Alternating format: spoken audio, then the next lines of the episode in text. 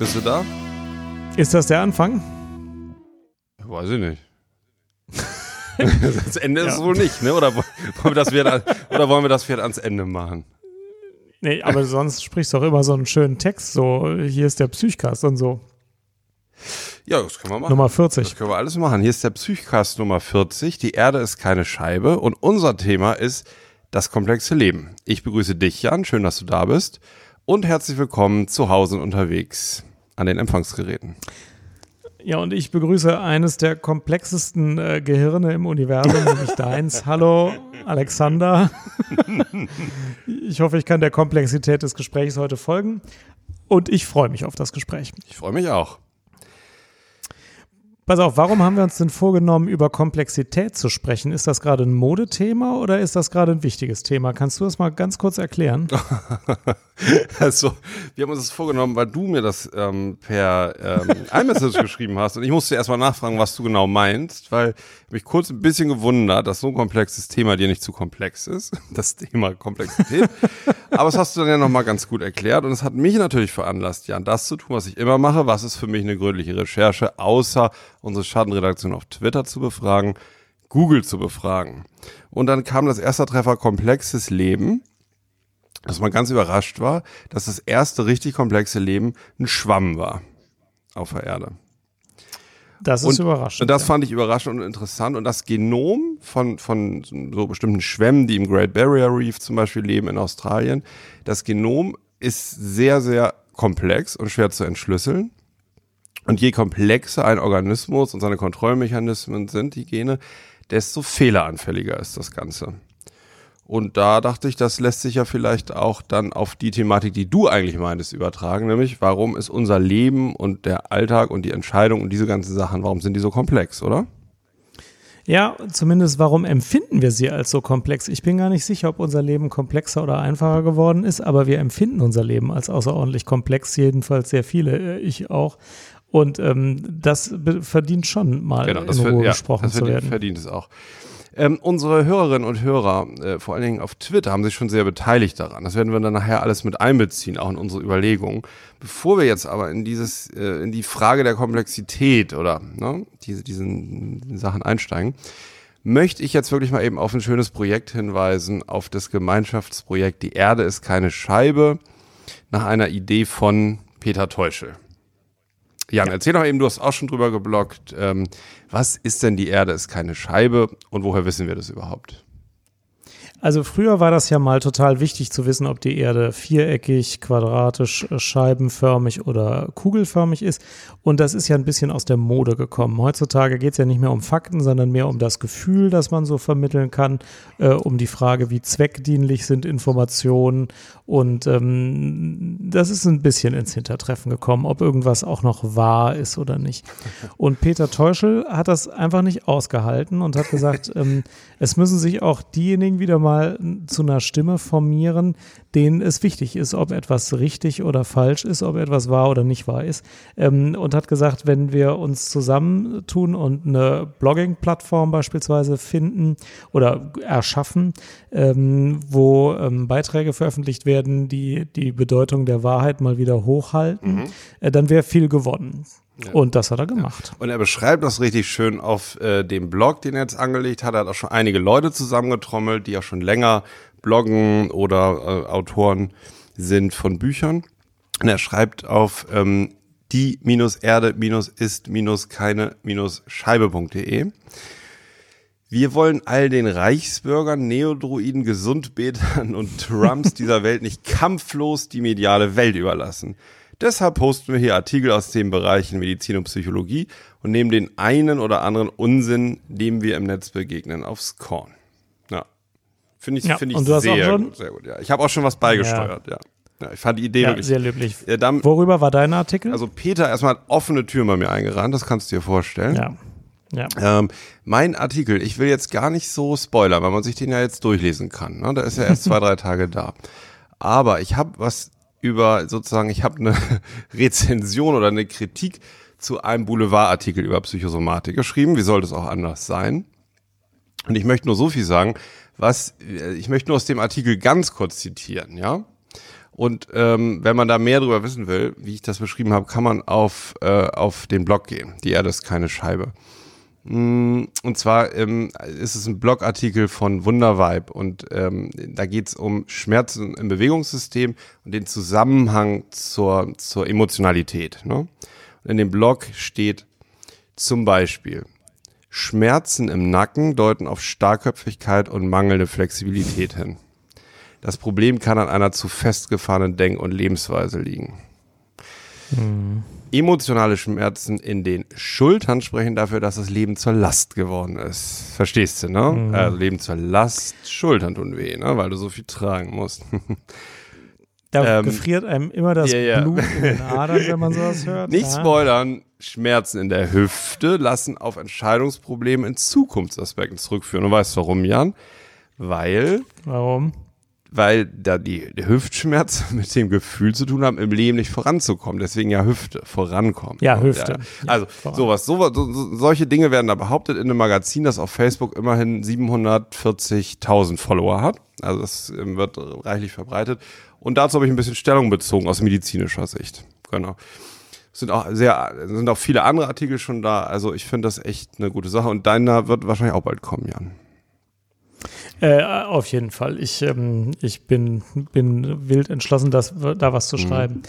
Ja, und das leitet eben auch schon über dazu, dass die ja. Leute ähm, einen Wunsch nach einfachen Erklärungen und einfachen Lösungen haben.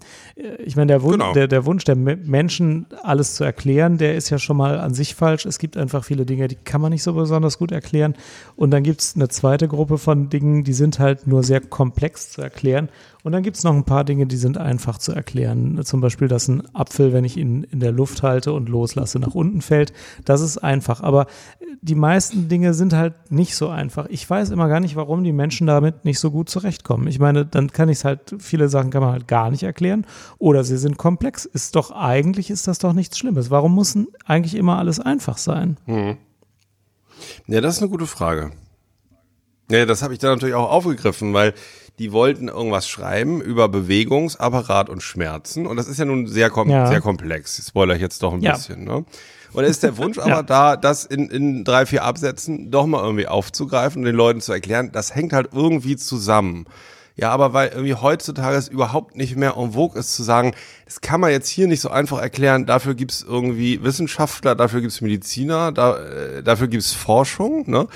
Sondern das muss irgendwie so aussehen, also wenn alles jederzeit verfügbar ist und jeder muss das sofort erfassen und verstehen können. Ja, also es fängt mit dem Kausalitätsbedürfnis des Menschen an. Wir Westeuropäer wünschen, dass alles eine Ursache hat. Alles, was irgendwie von Bedeutung ist, muss eine Ursache haben. Und es gibt ja andere Kulturen, die sind eher der Meinung, das ist alles irgendwie Schicksal oder Karma und suchen gar nicht immer nach einer Ursache. Und äh, bei allem Respekt für die äh, westliche Kultur, das ist oft klüger, denke ich. Mhm. Weil vieles hat zwar irgendwie eine Ursache, aber sie ist so komplex, dass ich sie nicht begreifen oder erklären kann. Und ich fange dann an, mir selbst ein Lügengerüst ja, aufzubauen, ja. wenn ich nach einer Erklärung suche. Das ist wie wenn ich mich selbst belüge sehenden Auges.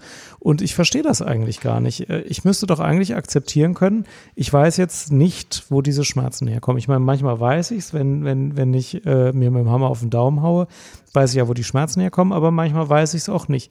Ich finde das eigentlich ein völlig aushaltbaren Zustand? Ja. Hm, das ist eine gute Frage, wie ich das selber sehe. Ja. ja, ich sehe das ja jetzt mehr so aus der Perspektive bei der Arbeit auch als, als Arzt und äh, Psychotherapeut. Ne? Und ich kann jetzt natürlich viel besser äh, sehen, dass es für, für Patienten, die jetzt hilfesuchend äh, kommen, häufig ein erster, erstmal beruhigender äh, Effekt ist, dass man zunächst mal irgendwie nicht unbedingt gleich irgendeine Verbindung knüpfen muss und ähm, ne, dass man jetzt sagt, das kommt jetzt wahrscheinlich daher und ich muss jetzt ähm, im Mikrobereich irgendwie diese eine Ursache finden, sondern auch so ein Stück weit es erstmal ums, ums Aushalten geht, ne? Und, und akzeptieren, dass jetzt ein bestimmter Zustand da ist. Und das hat, das ist ja dann eigentlich sehr beruhigend erstmal, ne? Aber sozusagen der Zeitgeist ist ja, dass man unmittelbar Gründe findet und am besten Gründe, die man irgendwie beseitigen kann, auf die man direkt Einfluss nehmen kann. Genau. Ja, und du hast natürlich schon recht. In dem Moment, wo ich einen Grund nenne, ist es ja auch eine Entlastung mhm. für den Patienten. Das ist ja eine beobachtbare Sache. In dem Moment, wo ich ihm sage, ich weiß, woran das liegt, es hat sich dieses Gelenk verhakt, äh, dann fühlt der Patient sich aus unklaren Gründen wohler. Ich selbst würde mich auch wohler fühlen, wenn ein Grund identifiziert ist. Oh, Kontrolle das zurück, weil man ein Stück Kontrolle zurück hat. Ne? Dann ist das sozusagen ja. auch, wenn das nur im Kopf erstmal so Du hattest es neulich beschrieben, glaube ich, mit dieser Gelenkverkantung, äh, ne, was immer so gern gesagt wird. Da sind ein paar ja. Gelenke verkantet und wenn man das so sich so vorstellt, ah, dann kann man diese diese Verkantung wieder lösen. Ergibt einem das das beruhigende Gefühl, wieder Kontrolle über eine Situation zu bekommen. Genau, und alle diese augenscheinvaliden, aber möglicherweise falschen Erklärungsmuster führen auch immer dazu, dass es gleich eine ganze Schule von Therapeuten gibt, die das anwenden und mit großem Erfolg anwenden und großer Begeisterung und großer äh, Gefolgschaft unabhängig davon, ob es wahr ist oder falsch ist. Also der Wunsch, die Komplexität zu reduzieren, ist so übermächtig, dass ähm, auch Erklärungen, die wahrscheinlich bei genauerer Überprüfung jedem als wahrscheinlich stimmt das gar nicht, einleuchten würden, äh, gerne angenommen werden. Das ist einfach so. Ja. Ja. Das habe ich ja von dir gelernt. Ein Gut ist immer, wenn man erstmal bei dem bleibt, wo man sich auskennt. Also zum Beispiel äh, in der Medizin jetzt. Ne? Und in der Medizin mhm. ist es ja aber so, sich ungefähr alle fünf Jahre im Moment ja das Wissen verdoppelt. Ne, so grob ungefähr. Und da frage ich mich schon, ähm, ob nicht da auch eine Vereinfachung so im Sinne von Leitlinien oder von Kaskaden, ne, wie man welches Erkrankungsbild diagnostiziert, ob es da nicht wiederum auch notwendig und hilfreich ist, um überhaupt noch den Überblick behalten zu können, dass es überhaupt noch Mediziner gibt, die wirklich allgemein ärztlich, allgemeinmedizinisch denken. Ähm, also da ist es ja vielleicht anders ähm, und, und gerade erforderlich, dass Komplexes und ähm, ja immer komplexer werdendes auch wieder auf einen großen Pfad zurück vereinfacht wird, oder?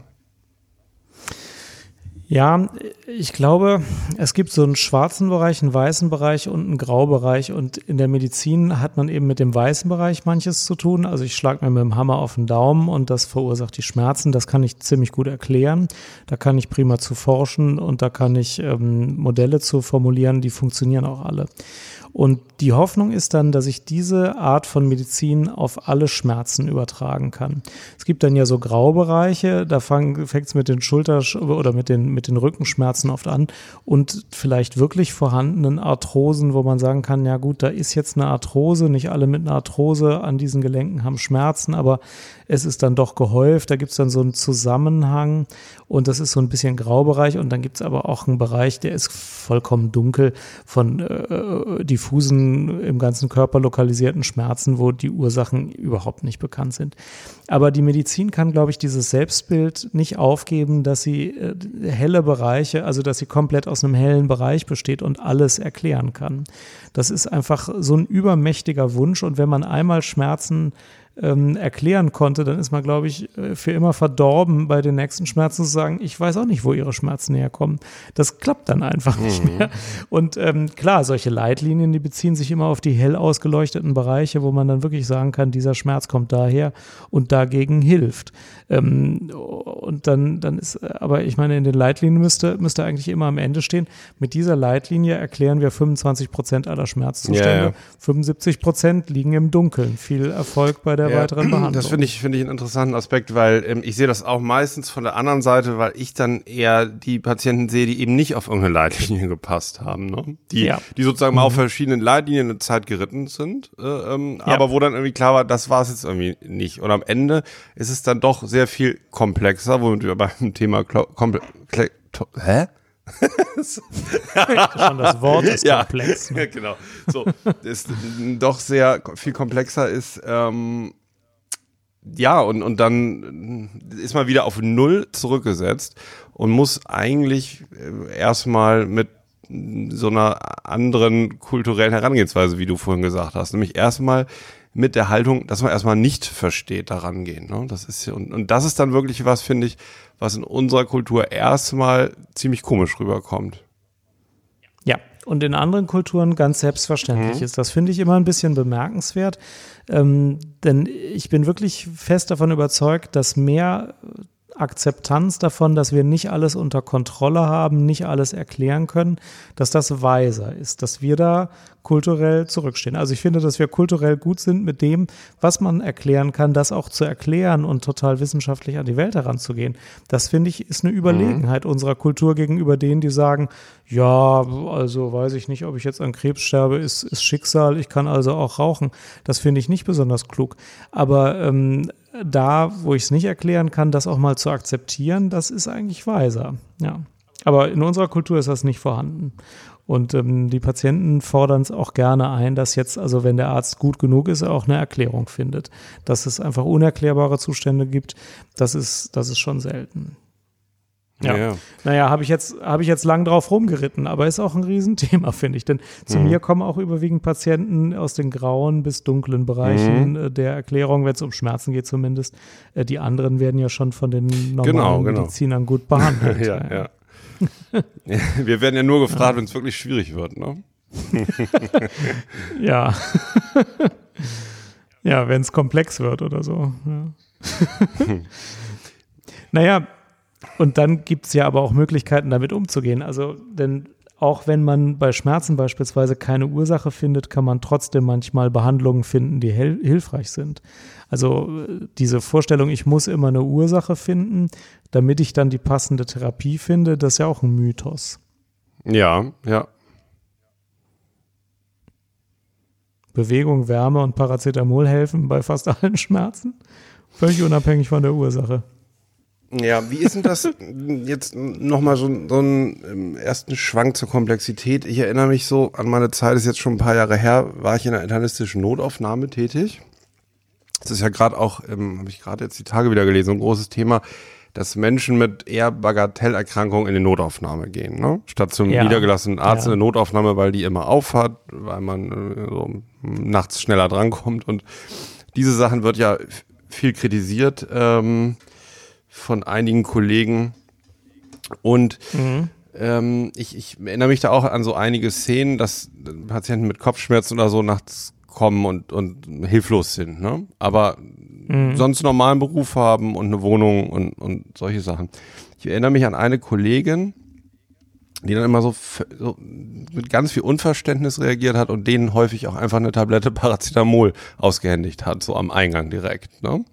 Also erstmal mit dem Normalen anzufangen, ne? so Kopfschmerzen immer Paracetamol, hier gebe ich Ihnen mal vier mit oder so. Und die mir dann immer sagte so, sie versteht es nicht, die Welt wird so komplex und man ist über Skype, das war irgendwie so ihr Beispiel, das war jetzt vor fünf Jahren auch noch nicht ganz so gebräuchlich, aber man wäre über Skype mit der ganzen Welt verbunden, aber diesen ganz normalen Vorgang, eine Schmerztablette einzunehmen, der wird eher so verlernt, ihrer Meinung nach. Und das fand ich äh, eigentlich ganz interessant. Ähm, weil, also das wäre ja so gegenläufig, ne? Das finde ich total interessant, mhm. denn da hat sie recht. Ja. Ich denke das auch oft. Mhm. Ähm, die, die, die ganz normalen, einfachen Lösungen mhm. sind überhaupt nicht mehr gefragt. Ähm, beispielsweise, wenn man Stress hat, nicht, nicht zu sagen, ich bin jetzt irgendwie krank geworden davon, sondern einfach sich mal irgendwie Ruhe zu organisieren. Ja, genau, genau. Oder bei das Schmerzen, naheliegende, das ganz naheliegende, genau. intuitive, so, ne? Was Großmuttern ja. damals gesagt ja. hätte, so, ja. Genau. Ja. Oder bei einem Konflikt er, erleben, jetzt einfach mal den Konflikt zu lösen. Mhm, mhm, das, das ganz einfache Naheliegende. Ich habe manchmal in Visiten ein ganz schlechtes Gewissen, weil ich so so einfache Sachen sage und äh, manchmal denke, Überbezahlt kommen die extra ja. in Krankenhaus, genau. Neulich hatte ich Visite gemacht und habe, glaube ich, bei fünf Zimmern hintereinander gesagt, wie wäre es denn mal mit richtig intensivem Sport? Und danach habe ich äh, zu den anderen auf der Visite gesagt, ich glaube, ich bin heute der bestbezahlte Fitnessberater von allen, weil ich einfach nur Sport geraten habe. Aber es war auch in allen fünf Fällen total naheliegend. Aber man fühlt sich dann wirklich auch komisch. Man denkt sich, das kann ja jetzt auch nicht der Weisheit letzter Schluss sein. Andererseits, ich denke es mir natürlich nicht. Ich denke mir, das kann sehr wohl der Weisheit mhm. letzter Schluss sein, an diesem heutigen Tag mal Sport zu machen. Das kann, der, der Rest ist ja dann auch schon organisiert gewesen in diesen fünf Fällen und läuft auch und so. Aber du hast halt recht, also einfache Lösungen werden irgendwie gar nicht gesucht und auch misstrauisch beäugt und man denkt sich immer, es muss was total genau. Kompliziertes genau. sein. Und das scheint mir der Punkt zu sein, weil ich habe dann überlegt und habe darauf geachtet, ne? warum, warum machen das Leute nicht? Und ich habe dann auch mal gefragt, so. Also da, da brauche ich ja auch gar nicht ins Krankenhaus zu gehen, ich kann ja auch im Freundeskreis oder so mich umhören, ne?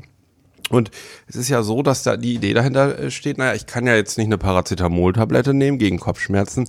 Ich weiß ja noch nicht, was die Ursache ist. Und da steckt dann, ja. glaube ich, schon die Komplexität drin, dass man, dass man irgendwie hört, ähm, was es alles so gibt ne, und wie schwierig das alles ist, auseinanderzuhalten. Und da hm, gibt's ja durchaus auch manchmal so katastrophisierende ähm, Botschaften, die eben nicht klar sagen, also es ist jetzt ein Unterschied, ob man so ein, so ein Druckkopfschmerz hat, ne, wenn man wetterfühlig ist oder solche Sachen, oder ob man einen massiven Kopfschmerz hat und gleich merkt, da ist jetzt einer irgendwie schwer krank, der kann irgendwie nicht mehr gerade stehen und geradeaus gucken, ja. Also so, was Großmutter damals so unterscheiden konnte, dann mhm. liest, so das, glaube ich, daran fehlt und das ist eher dann ähm, über überlagert sozusagen oder das ist eher versteckt hinter einer ähm, Komplexität und einer, ähm, ja, also so, so ganz viel logischen, intellektuellen Erwägung, was das so alles sein könnte, was man jemals irgendwo gehört hat. Also vielleicht ein anderes Beispiel, ich hoffe, er hört jetzt nicht zu. Ein Freund von mir musste kürzlich ins Krankenhaus und einen kleinen Eingriff machen lassen. Ne? Und der ist wirklich, mhm. ähm, der ist eigentlich wirklich ein pfiffiger Typ, so. Aber er sagte, naja, dann wäre es ja vielleicht, also er wollte sich bei mir verabschieden, nun wäre es ja soweit. Also äh, zwei Sachen, entweder er kriegt jetzt einen Krankenhauskeim und, ähm, und geht mhm. über den Jordan. Ne? Das war so die eine mhm. Möglichkeit. Und die andere Möglichkeit ist, er kommt jetzt so in die Medizinmafia. Die Ärzte finden raus, irgendwie, dass er eine gute Versicherung hat. Ne? Und dann, dann, dann, dann nehmen die ihn komplett aus und machen irgendwie Sachen mit ihm, die er überhaupt nicht wollte. So, ne? Und das sind ja schon irgendwie so zwei Befürchtungen, finde ich, die sind medial und gesellschaftlich scheinbar verbreitet und haben sich mehr durchgesetzt, so als Gefahr, als die ganzen Neuerungen, wie gut eigentlich unsere Medizin ist und wie viel besser sie jedes Jahr wird, ne? Und wie viel mini-invasiver man bestimmte Krankheitsbilder behandeln kann, operieren kann und so weiter. Das finde ich schon ähm, komplexes Phänomen. Ja, das ist korrekt. Die Lösung für die Notaufnahmen, von denen du eben mhm. gesprochen hast, sind ja die Portalkliniken, wo also die KV, die Kassenärztliche Vereinigung, äh, zusammen mit den äh, Notaufnahmen dann Praxen installiert direkt vor oder an der Notaufnahme und die Patienten erstmal in eine normale Praxis kommen, wo so eine Art nachtdiensthabender Allgemeinarzt ist, der dem normalen Kopfschmerzpatienten eben guten Gewissens eine Paracetamol gibt und nur dem, der möglicherweise wirklich jetzt die Subarachnoidalblutung hat, äh, in die Notaufnahme weiterleitet äh, und der dann diese, diese Triage durchführt. Mhm, ja. Und das ist natürlich eine ganz passende und gut funktionierende Lösung. Ja, wobei, alle, ja, sehe ich ein. Wobei da natürlich das Symptom behandelt wird, ne? Naja, der macht hm. ja vorher schon eine Untersuchung. Nee, nee, das Symptom, das, das, Symptom, dass die Leute eben ähm, ihre Intuition ja. verkümmern lassen, wenn ich es jetzt mal überspitzt formuliere, ne? Ähm, ja, das also, stimmt. So, also es ist natürlich völlig richtig, es muss ja, muss ja gelöst werden oder so.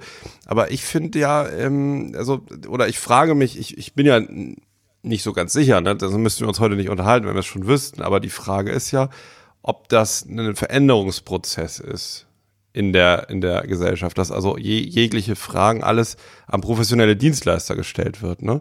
Das hat ja auch viel damit zu tun, dass ja Leute sagen, ach, ich gehe doch lieber hin der Notaufnahme, sichere ich mich ab, dann ist die Verantwortung ja weg.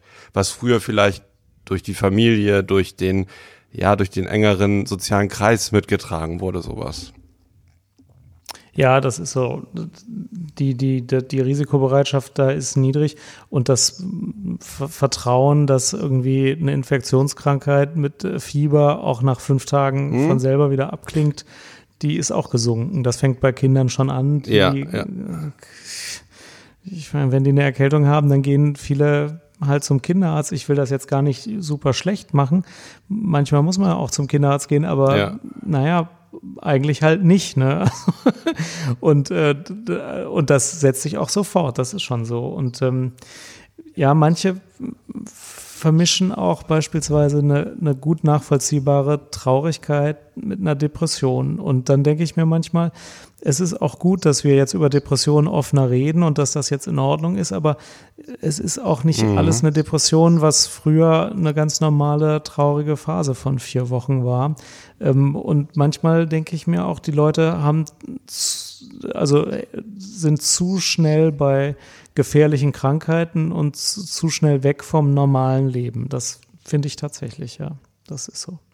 Mhm. Aber wir sind vom Thema Komplexität jetzt abgekommen. Ja, nee, das ist ja, das hat, finde ich, mit Komplexität zu tun. Also bei mir ganz in der Nähe, in meinem Stadtteil, gibt es jetzt diese School of Life. Hast du schon mal gehört?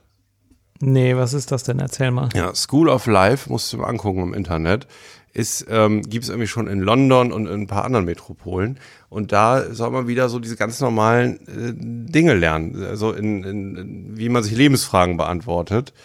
Ähm, also ich, ich muss mal eben gucken, was da gibt. Da gibt es so Kurse, Vorträge, ne? Und ja. da geht es dann um so Sachen, wie finde ich eigentlich einen Job, der zu mir passt, so oder ähm, so was, was ist, wenn man in einer Beziehung Schwierigkeiten hat, ne, wie, wie kann man versuchen, die zu klären? Also diese basalen Lebensfragen. Deswegen einfach The School of Life und ähm, steht auch so dann in der Ankündigung oder in den in den Broschüren, dass ähm, ja, dass es einfach die Themen sind, die in der Schule und so im Bereich von, von Bildung gar nicht vermittelt werden, die aber so sehr dazu beitragen, ob man ein glückliches Leben führt oder nicht. Und ja, das ist, glaube ich, ein ziemlicher Trend oder die, die, das läuft ziemlich gut. Das hat dieser Alain de Bouton gegründet. Der hat auch sehr viele so populär philosophische Bücher geschrieben. Manche kennen den vielleicht.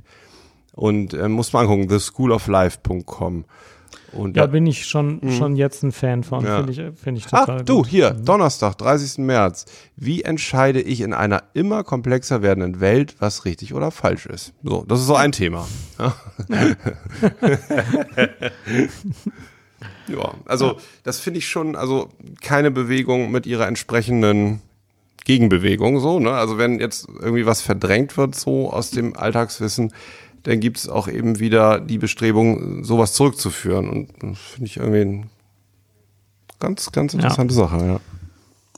Wie gehst du selbst vor mit der Komplexität deiner Filterblase? Also ja. verfolgst du viele Twitter-Accounts, guckst du dir alle Nachrichten an, überlegst du immer, ob in China gerade die äh, Weltwirtschaft äh, zusammenzubrechen droht oder nicht? Äh, wie machst du das? Erstmal danke für den Begriff, weil den hatte ich mir auch notiert. Also der ist ja in dem Zusammenhang irgendwie nochmal wichtig, ne? Weil ähm, ja. wenn wir über Komplexität sprechen, die Menschen, die uns jetzt zuhören, die jetzt den Psychcast hören, ne?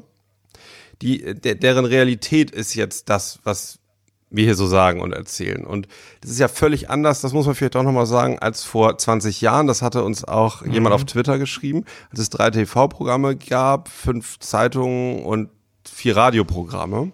Da war dann irgendwie mhm. viel klarer, ähm, dass es so eine gemeinsame Grundlage und, äh, in, in der Gesellschaft gibt. Ne?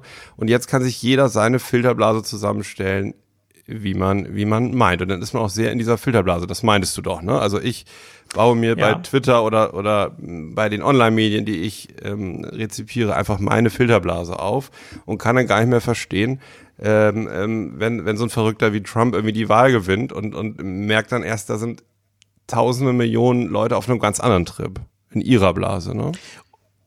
Ja, und ich kann sie mir ja auch noch viel komplizierter basteln als früher. Also äh, noch vor zehn Jahren habe ich mich informiert, indem ich die Tagesschau geguckt habe. Die ging von 20 Uhr bis 20.15 Uhr. Mhm. Ab 20.12 Uhr war schon Fußball, habe ich schon ausgeschaltet. Das heißt, ich hatte zwölf Minuten Nachrichten und was es da reingeschafft hat, war halt an dem Tag wichtig und alles andere hat es halt nicht da reingeschafft. Erstmal sehr und sympathisch, dass du beim Fußball abgeschaltet hast. ja. ja, das habe ich dich aber unterbrochen. Ja. Das hat, war zu komplex für mich. Mhm. Ja, und äh, heute habe ich halt genügend RSS-Feeds, um äh, längere Nachrichten zu lesen. Ich selbst versuche jetzt nur wenige zu haben, die mich wirklich interessieren. Aber ich könnte mir natürlich ganz viele Webseiten abonnieren und auf Twitter ganz vielen Accounts folgen und so viele Sachen äh, äh in meinen, also meine Aufmerksamkeit zuführen, dass ich denke, ich komme überhaupt nicht hinterher zu beobachten, was alles auf der Welt so vor sich geht. Es geht ja auch viel vor und ich kann ja wirklich jedes äh, Mundwinkelzucken von Trump mir also genau berichten lassen von irgendwelchen Experten. Habe ich übrigens gestern im Fernsehen gesehen, war sehr interessant. Ähm, also ich kann es ja auch beliebig komplex machen, nur irgendwann sitze ich dann auf dem Sofa und äh, kann mir nicht mehr die Zähne putzen, weil ich so viele Informationen habe. Ja. Und ich glaube wirklich, man braucht eine Strategie. Ich selbst äh, lösche immer wieder äh, irgendwelche RSS-Feeds oder Twitter-Accounts, die ich nicht mehr so interessant finde, bis ich zu so einem Ergebnis komme, dass ich, wenn ich alles lese, aber nach einer halben Stunde am Tag auch alles durchgelesen hatte oder so und es nicht mehr so viel komplizierter bleibt als, als früher die Tagesschau ohne Fußball. Also auch nochmal auf deine Frage, wie ich das mache. Ne? Ich muss sagen, ähm, ich bin da, ich interessiere mich ja sehr dafür, so, ne, für die ganze Sache und ich bin da viel am Ausprobieren und ich merke, dass es ganz stark schwankt. Also ich habe manchmal ein paar Wochen, da ähm, lasse ich alle möglichen Detailinformationen an mich ran ne? und, und nehme die auf und gucke mir das an und dann ähm, stopfe ich mich voll damit sozusagen. Und dann komme ich auch an einen Punkt, wo ich dann merke, jetzt reicht mir das, jetzt ist mir das irgendwie zu viel, weißt du so, jetzt kann ich mhm. keinen kein Podcast mehr hören oder oder ähm, auch diese, dann gehe ich auch, dann habe ich manchmal tagelang oder auch mal zwei Wochen wie so eine Online-Pause und dann nehme ich kaum mhm. noch Nachrichten zu mir. Also da merke ich auch echt, das ist so wie, äh, wie eine Absättigung und so. Und das war ja früher gar nicht so frei steuerbar fürs Individuum. Ne? Du hattest halt eine Zeitung, gut, da hast du ein bisschen reingeguckt, wie du gesagt hast, Nachrichten. Und ich wusste so, die Anna sind ungefähr auch so auf meinem Stand. Ne? Und jetzt ist es ja mhm. wie im, im All You Can Eat. Ähm, alle kulinarischen Angebote sind die ganze Zeit verfügbar. Und ähm, ja, wenn man sich dafür interessiert oder auch für diese ganze ähm, mediale Welt, finde ich, dann bleibt ja fast nur die Möglichkeit, das irgendwie auszuprobieren und sich auch immer wieder anzupassen und neu zu experimentieren, wenn sich die auch verändert. Die verändert sich ja irgendwie auch ständig. Heute Morgen habe ich den Begriff des Twitter Completionists gehört. Wenn du nämlich in der Lage bist, äh, Twitter auch mal an dir vorbeilaufen zu lassen und nicht alles zu lesen, dann ist äh, das eine. Und wenn du aber immer alle Nachrichten, die auf Twitter gekommen waren, nachliest, ja. dann bist du Twitter Completionist. Bin ich einer? Bist du einer? Completionist bin ich, wenn ich es vorbeiziehen lassen kann. Ne? Nein, wenn du, wenn du jede lesen Nein, musst, das habe ich überhaupt nicht. Ja. Das habe ich, ich, nicht. Ich verfolge zwar nicht viele Accounts, aber die lese ich dann die auch liest alle. du auch alle. Das ist, das ja, also beim ja. Psychcast, da, bin ich ja meistens ähm, drin. Da haben wir auch so viele, Ja. die könnte man gar nicht alle lesen. Da Die könnte man nicht lesen. Nee, genau. Stimmt, ja. Ja, und dann bin ich auch ganz froh. Dann, nee, das, das mache ich nicht. Da sind wir, da sind Ja, wir doch unterschiedlich, Jan. Ich bin zwanghafter als du. Wusstest du das noch nicht? Das, nee, das wusste ich nicht.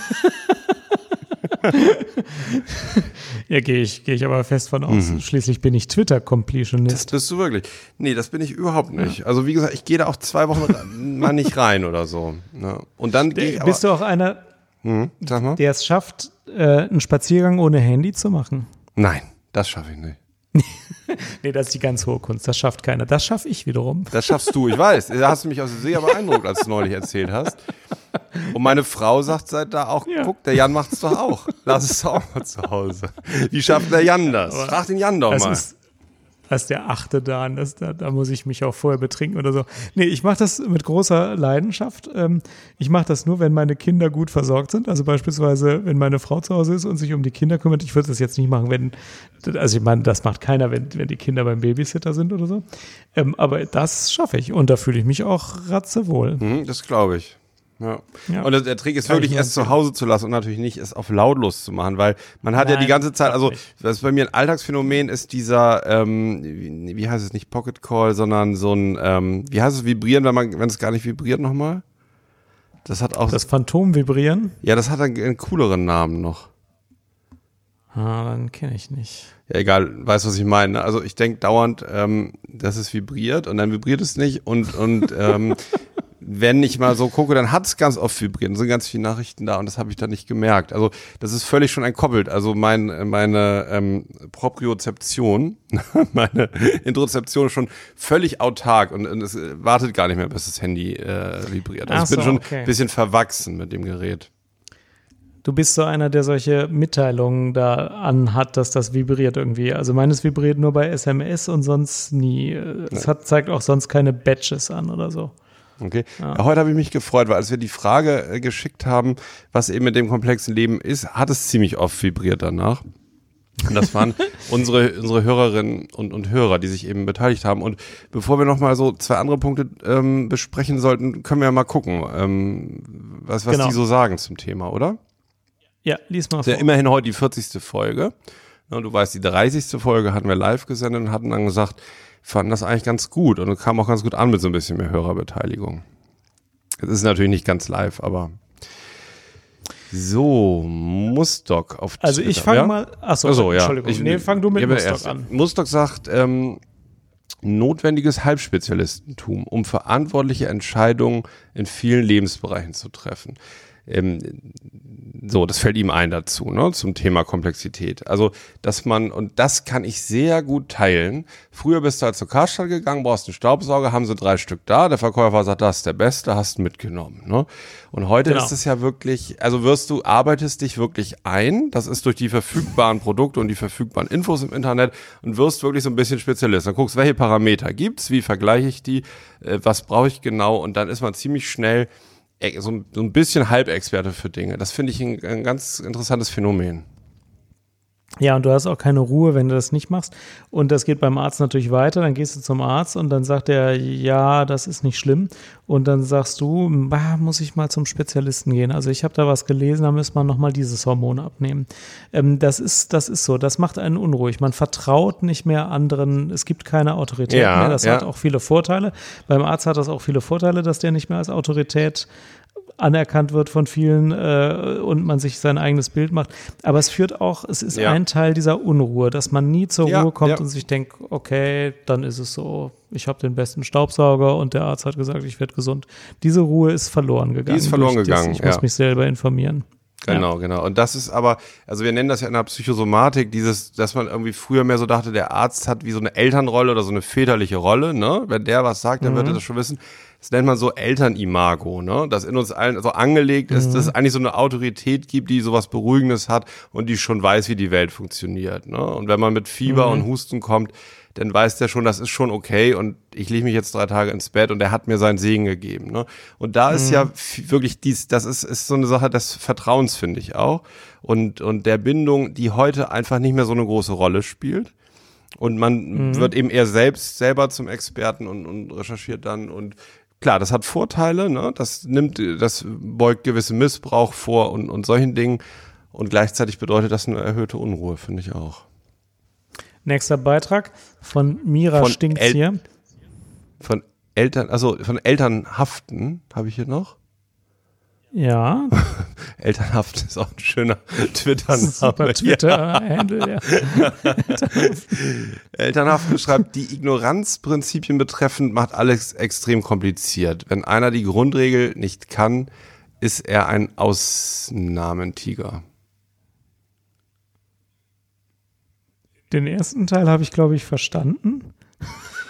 Ja. Weil das äh, nimmt nochmal auf, was wir gesagt haben, einfache Regeln würden eigentlich helfen, aber äh, so, sobald jemand das nicht mehr akzeptiert, dann äh, macht er sich rappeldoll, glaube ich. So ist das gemeint, wenn ich das richtig wie, wie, verstehe. Wie meinst du das? Das verstehe ich jetzt nicht. Also die. Ja, also. Ja äh, ich habe mal eine Nacht schlecht geschlafen, mhm. wäre jetzt die Grundregel, ah ja, man schläft auch schon mal schlecht, schlafe ich morgen wieder besser. Aber ähm, dann kann ich auch sagen, nee, das könnte natürlich auch ein Hinweis auf ein Spätbeginn des ADHS sein. Und äh, dann mache ich mich rappelig und fange an, im Internet Sachen zu suchen, die ich mir alle sparen könnte. Ich könnte mich auch einfach ins Bett legen und schlafen. Ähm, ich meine, dass Elternhaften das so meinen. Ja, so, okay. Ja, ich hatte so gedacht, was, und was ich auch teilen könnte, die Ignoranzprinzipien ist, dass aufgrund der Komplexität der Welt habe ich mir so mein Schema zurechtgelegt. Ne? Also ich bin jetzt Kinderarzt, ne? zu mir kommt jetzt ein Kind und dann mache ich das so und so.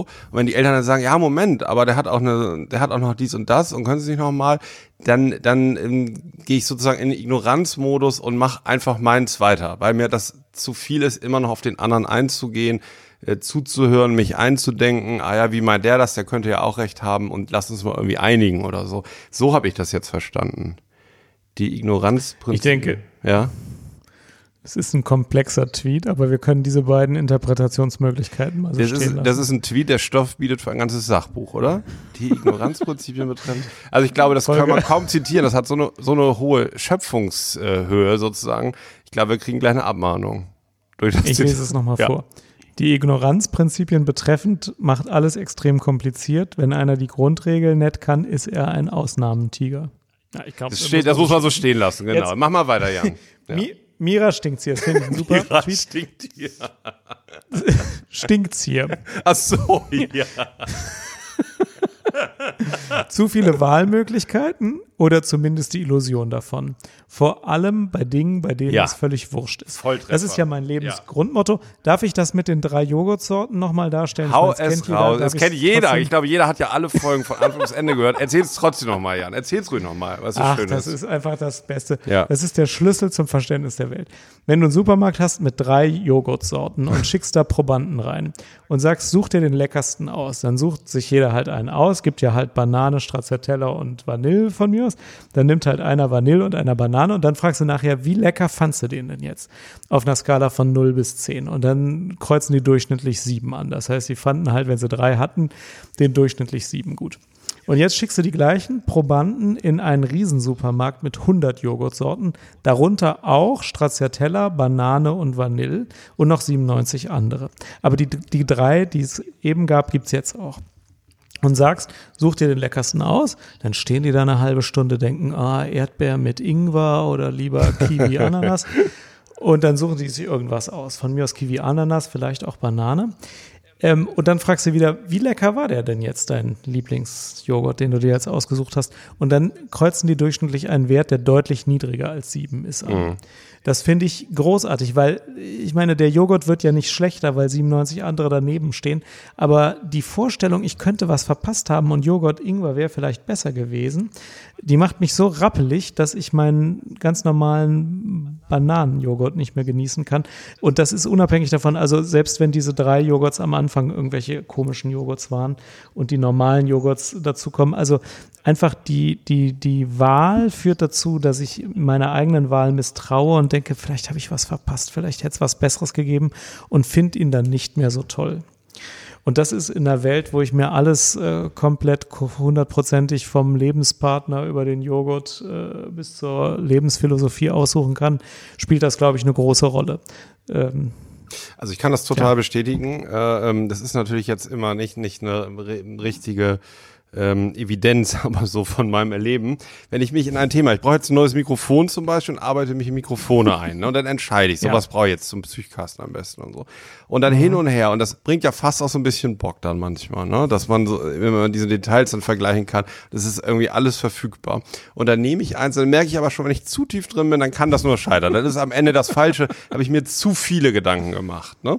Und da gibt es ja dann die andere Möglichkeit, wäre ja einfach den Topseller zu nehmen. Ne? Ich gehe zu thomann.de, Ja. Musikkaufhaus und nehme den Topseller. Und ich meine sogar, die Wahrscheinlichkeit ist etwas höher, dass ich dann einfach was habe, was okay ist und keinen großen Aufwand hatte. Ähm, das heißt ja eigentlich, und auch was die, ähm, was das Mira Stinks hier schreibt, ne? dass, dass sich die Komplexität und diese Verfügbarkeit, also 100 Joghurts versus drei, lässt sich nicht mit, intel mit intellektuellen Überlegungen, mit Erwägungen, mit Gedanken, mit Logik nicht beantworten. Ähm, das denken wir ja aber im Moment. Ne? Wenn es so viele Möglichkeiten gibt, muss ich mir das überlegen. Will ich jetzt Erdbeer, Ingwer, Melone oder ähm, Nuss, Nuss Hawaii mit Ananasstückchen und so. Und das wird durch Überlegen ja nicht besser, das Ergebnis, oder? Ich treffe keine bessere Wahl, ähm, weil dafür ist ja, ist ja unser Gehirn nicht ausgelegt, so komplexe Entscheidungen zu treffen, oder? Das ist völlig richtig. Ich muss an einem Punkt widersprechen. Ja. Die einzige wichtige Entscheidung im Leben ist wirklich, welches Mikrofon man sich kauft. Das ist wirklich überhaupt nicht, tri- es ist weder trivial noch unwichtig. Das ist wirklich. Das stimmt. Ansonsten stimme ich dir komplett zu. Ja. Ja. Es wird nicht besser durch mehr Nachdenken. Diese vielen Ja, Informationen ja. helfen letztlich nicht. Vor allen Dingen, wenn du dich entschieden hast, bei vielen Dingen geht ja die Arbeit noch los. Also dann musst du immer noch die Sache bestellen, du musst dir angucken, wie funktioniert es, aufbauen. Oder wenn du eine, eine wesentliche Entscheidung triffst, entscheidest dich zwisch- zwischen zwei Jobs und hast den einen angenommen, dann geht's ja los, dann musst du dein, dein Büro einräumen, dich den Kollegen vorstellen. Also das ist irgendwie dieses lange sofort Überlegen. Nachkaufdissonanzen. Mhm, Ja. So. Sabine, viel Wissen ist nur Zeit, Abschnittswissen und im Nu veraltet. Wie das Wesentliche erkennen. Genau. Richtig. Frau Stimmt. Momo. Das hatten wir. Die uns ja. übrigens häufiger was schreibt. Ja. Vielen Dank dafür. Frau Momo, was schreibt Frau die? Frau Momo sagt, früher hatten wir ein Stromanbieter, drei TV-Programme, ein Telefonanbieter, fünf Joghurtsorten, um wieder beim Joghurt ja, zu landen. Fünf. Ja, ja super. Auswählen heißt sich informieren und entscheiden müssen. Genau. Ja. Sie schreibt auch, entscheiden müssen bei Unsicherheit, ob man alle Infos sich richtig entschieden hat. Zudem verändern sich Bedingungen ständig. Das ist noch, nämlich noch die Ergänzung dazu. Ne? Es gibt ja jede, jede zwei Wochen neue Joghurtsorten. Und der Trend, ne, was so als, ähm, als guter Joghurt gesehen wird, ändert sich ja auch dauernd. Und wenn ARD wieder eine Gesundheitswoche gemacht hat und ein bisschen was über Zusatzstoffe und so veröffentlicht hat, verändert sich ja wieder so sozusagen diese, dieser Trend, was man nehmen soll und was nicht und was verpönt ist. Und das war früher auch einfacher. Früher gab es äh, Ado mit der Goldkante oder so. Das war dann die beste Gardine. und dann gab es Wer das Echte. Das waren die besten Bonbons. Und heute muss ich mich erstmal fragen, bin ich Veganer? Kann ich eigentlich Laktose vertragen und so? Ja. Und wer hat eigentlich rechtsradikale Produktionsmethoden? Und äh, das, das ist auch alles, das ist auch alles zu kompliziert geworden. So, ja. weiter. Veronika. Jan. Ja, du bist lustig. Wo ist denn Veronika? Also, Veronika. Liest du mal ja, Veronika. Veronika sagt, ähm, schneller Zugang zu mehr Informationen verdeutlicht nur Komplexität, die schon immer da war. Twitter statt Abendnachrichten. Ne?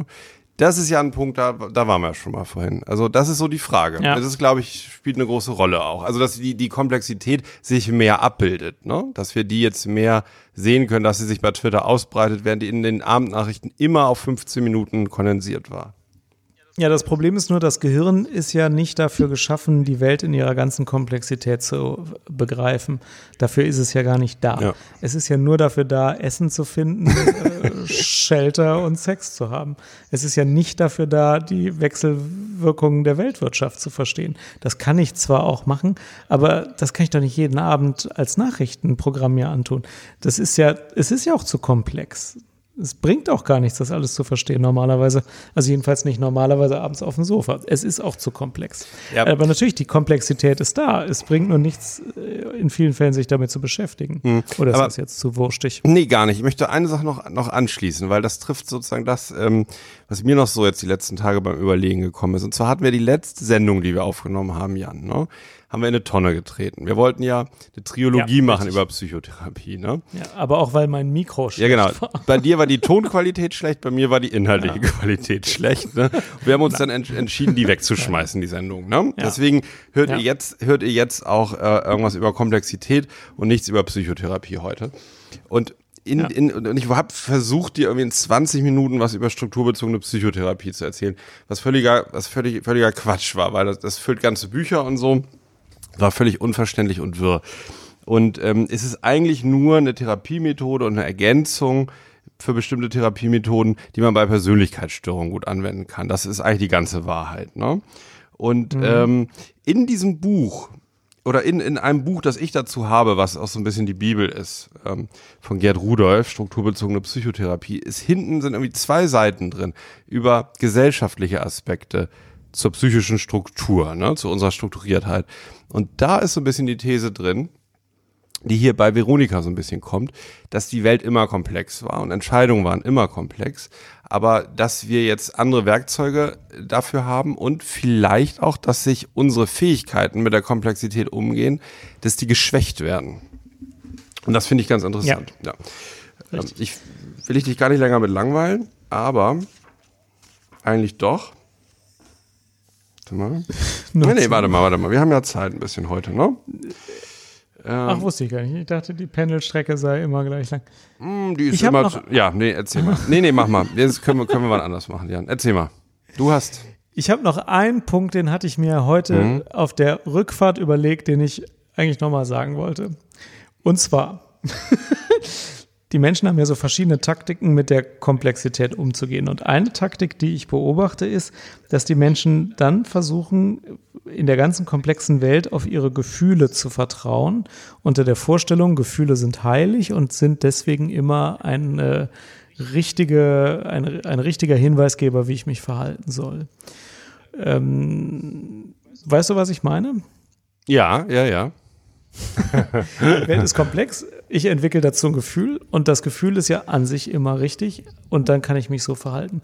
Und ich persönlich finde, das kann manchmal auch schiefgehen. Also zum Beispiel bei politischen äh, Entscheidungen. Die, die, Politiklage ist komplex, völlig klar. Die Weltpolitik ist eine mhm. komplexe Sache und die verschiedenen Interessen der verschiedenen Menschen und Völker alles sehr komplex. Ähm, und entweder ich akzeptiere, dass das recht komplex ist und kaum begreifbar und es keine einfachen Lösungen gibt, oder ich entwickle dann Gefühl zu, äh, zum Beispiel jetzt Wut oder Hass auf Einzelne oder das Gefühl, ich muss mich irgendwie ausgrenzen. Ähm, und, und dann sage ich mir, ja, es ist ja ein Gefühl und dem folge ich dann. Und ich persönlich bin der Meinung, es wäre auch mal wieder nicht schlecht, wenn wir die Erde ist keine Scheibe mäßig schwierige Entscheidungen auch einfach nicht nach unserem Gefühl treffen, sondern nach Überlegungen. Ja. Denn Gefühle sind eigentlich dafür da, dass ich eine schnelle Entscheidung in, einer, in einem Moment treffe, der, der, der, der Angreifer kommt und ich laufe weg. Also für sowas ist ja ein Affekt da. Der Affekt ist aber wirklich nicht dafür da, wie ich mein Handelsbilanzdefizit mit ja. Mexiko reduziere. Ja? Dafür ist der Affekt, Affekt nie erfunden worden. Und das kann er auch überhaupt nicht. Das kann man wirklich besser durch Denken nach rausfinden. Zum Beispiel, wenn ich Angst vor Terrorismus habe, äh, dann ist es ja vielleicht ganz gut, wenn ich irgendwie Rauch rieche, dass ich aus einem äh, Raum laufe. Aber äh, ich kann das doch nicht zur Richtschnur machen und dann äh, irgendwie äh, Einreisestopps für irgendwelche Leute, die mir als erstes einfallen und von denen ich wirtschaftlich nicht abhängig bin, zu verhängen. Also bei solchen Sachen sind Affekte meiner Meinung nach äh, fehl ja, angewandt. Ja. Da muss ich mir über die langfristigen Konsequenzen Gedanken machen und so. Also das wollte ich noch ja, sagen, dass das ich der Meinung bin, Affekt ist auch keine Lösung. Nee, also da fällt mir eine Sache ein, kleine Anekdote. Als ich vor zehn Jahren angefangen habe nach dem Studium ne, mit Medizin, da hatte ich einen Oberarzt in der, in der Psychosomatik, der hat ähm, immer gesagt, so wie so ein Geheimtipp, so ein bisschen, auf der Visite zwischen zwei Zimmern, ne? Hat er immer so gesagt, so zu den jungen Ärzten so, ne? So Gefühl, mhm. Gefühle, Affekte, ne? Man immer schön ja. flach halten, sagt er. Das ist alles, das ist alles Quatsch. Also diese ganze emotional, Richtig. sowas zu alle so, immer schön flach halten, so ganz ruhig und so und also also so ja. so wirklich als ähm, so als Idee der Selbstbeherrschung, um um ein erfülltes und erfolgreiches Leben zu führen. Ne? Ist ja. das ist das nicht gut, sich nach jeder Emotion so ähm, zu richten? Und ich glaube, in, in manchen pseudowissenschaftlichen Ansichten ist das auch überbewertet. Ne? Da werden so Emotionen so sehr stark fokussiert. Also jetzt muss man das mal richtig wahrnehmen, wie man sich eigentlich fühlt. Das mag ja teilweise auch sein, um sich selbst besser kennenzulernen. Ne? Aber vorm Handeln, mhm. vor dem Ausagieren sollte dann nochmal ja, eine Realitätsabgleichung und eine, eine ähm, ja, Definierung eigentlich überhaupt eines Ziels und so festgelegt werden. Ne? Also ich finde auch, ähm, ich finde es einen wichtigen Aspekt, den du nennst. Wäre das kein schönes Schlusswort, Alexander? Da gucke ich mal auf meinen Zettel, Jan. oh nein, das ist mir noch ein bisschen früh. Nein, Wenn du noch nein, einen Augenblick ja. hättest. Ja. Ich habe ich hab, äh, ich hab ganz viel Ich Zeit. blätter mal unser Twitter-Buch noch mal eben um mm, und sehe noch mal den Liebeskönig. Und den, der hat so schöne Sachen geschrieben. Ja, ja der muss natürlich Der, mal, den ja, wollen wir jetzt also nicht vor der Tür stehen lassen. So, fangen wir nee, an. ist richtig. Ja. Siehst du es vor dir gerade? Ja, es fängt an mit, äh, ja, ja. Nun ja, äh, ist das Leben nicht per se komplex und 2017 ist nicht komplexer als 2016 oder 1968 oder 1945 oder 1933. Wie meint er das? Denn? Ja. ja. ja. er hat auch recht. Ja. Das war damals äh, auch nicht mehr oder weniger komplex, aber das waren alles Jahre, in denen auch einfache Lösungen propagiert ja, worden sind, ja. also zumindest 33. Sind einfache ja. Lösungen und so emotionale Lösungen, ne? so, so, so, wir empfinden doch jetzt, wir empfinden doch jetzt und so. Ist das nicht immer ein Fehler, der sich wiederholt und wo wir eigentlich aufpassen müssen und wo wir dem Oberarzt den ich jetzt nicht nenne, der sagt, Affekte immer schön flach halten, wo wir ihm vielleicht doch ein bisschen mehr vertrauen sollten als so manchem Trump? Absolut, ja. das ist weise. Ja. Vor relevanten Handlungen hat das Überlegen eine, äh, eine, eine Berechtigung und die Gefühle haben an anderen Stellen eine maximale Berechtigung, aber nicht vor jeder also als Handlungsentscheider, finde find ich auch. Also es gibt Bereiche, da soll man seinem Gefühl horchen und sein Gefühl kennenzulernen ist total wichtig. Ich will, ja, dass uns da keiner genau. falsch versteht. Das nee, nee, genau. Ja. Aber bevor ich, bevor ich entscheide, ob ich meinen Job kündige oder nicht, reicht es nicht, mein heutiges Bauchgefühl zu, zu prüfen. Genau. Das ist nicht klug. Und da gibt es ja diese Experimente ja. mit vier, fünfjährigen Kindern, vor die wird eine Süßigkeit gelegt. Ne? Und dann wird denen gesagt, in 20 Minuten kommt die, die ähm, Untersuchungsperson wieder rein, also so der, der Forscher. Die sitzen also 20 Minuten vor dieser Süßigkeit. Jemand kommt nach 20 Minuten rein, wenn die Süßigkeit noch da ist, legt er noch eine weitere dazu. Dann darf das Kind beide essen. Ne?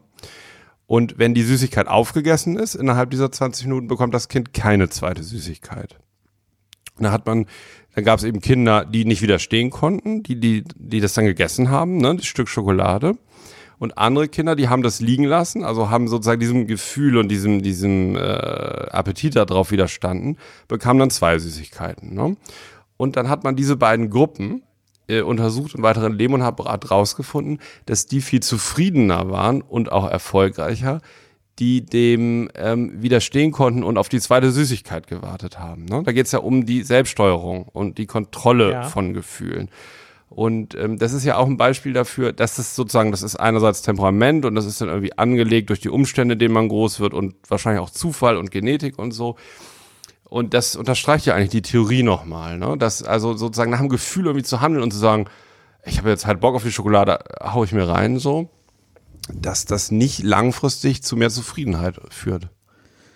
Und in diesem berühmten Marshmallow-Experiment kommt raus, dass der Einfluss, die, äh, das hat, also diese, diese ähm, Belohnungsaufschub, äh, das hinzukriegen, also eine Belohnung erst später dafür eine größere zu nehmen, dass die einen eher stärkeren Einfluss hat auf beruflichen Erfolg als Intelligenz. Ja, also genau. Ja. in der Lage sein, Belohnung aufzuschieben, also dranbleiben und irgendwie Stamina oder wie heißt das auf Englisch immer, äh, also diese, diese Willensstärke, irgendwas durchzuhalten und eine Belohnung aufzuschieben, hat einen höheren Einfluss als Intelligenz auf beruflichen Erfolg. Das finde ich ein super Ergebnis.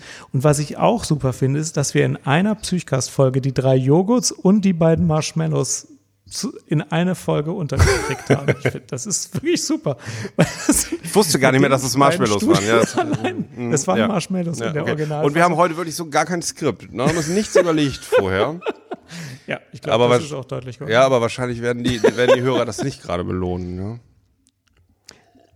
Das weiß man nicht. Wir gucken mal. Der Gedanke muss auch mal frei fließen dürfen. Ja. Ach, also, das war ein schönes Schlusswort. Ja, genau, Fundsache. Hause mir raus zur Lage der Nation. Ich höre jetzt neu den Podcast zur Lage der Nation, der ist großartig. Der analysiert nämlich die Politik sehr gut informiert von einem, wenn ich das richtig verstanden habe, Journalisten und einem Landgerichtsrichter. Ähm, genau. Und das hört sich großartig, obwohl das die doppelte Länge meiner typischen Pendelstrecke ist pro Woche, äh, höre ich das im Moment sehr gern. Kann ich sehr empfehlen. Zur Lage der Nation. Kennst du das? Ja, kenne ich. Das habe ich dir doch gesagt, oder? Ja. Hast du mir empfohlen, ja. Ja, genau. Entschuldige, genau, ja. du hast mir empfohlen. Ich möchte noch einen hinzufügen, ähm, ähm, ja. das ist nämlich meine Fundsache. Ähm, Habe ich jetzt immer mal wieder gehört, ist aber meistens drei Stunden lang und kann man nicht immer schaffen. Ähm, je nachdem, äh, ob ich gerade im Hoch- oder im Tal bin, ne, was Online-Konsum angeht. ja. Aufwachen-Podcast äh, mit Thilo Jung und ähm, äh, Stefan Schulz. Äh, Thilo Jung und Stefan Schulz. Ähm, die äh, Nachrichten gucken das war ja auch Thema heute Abend. Und ähm, diese Nachrichten dann kommentieren und bewerten und einordnen und kritisch hinterfragen, was uns in den Tagesthemen, Tagesschau und so weiter da vermittelt wird. Also könnte man viel drüber erzählen, aber man könnte auch einfach mal reinhören. Aufwachen-podcast.de. Also auch absolut erhellend teilweise. Und ja, sehr interessant. Und sehr komplex. Okay. Ja. Ja, ist ja noch. Okay. Ja. Dann vielen Dank an die Schattenredaktion, genau. die Lichtredaktion. Ja. Und alle Zuhörer.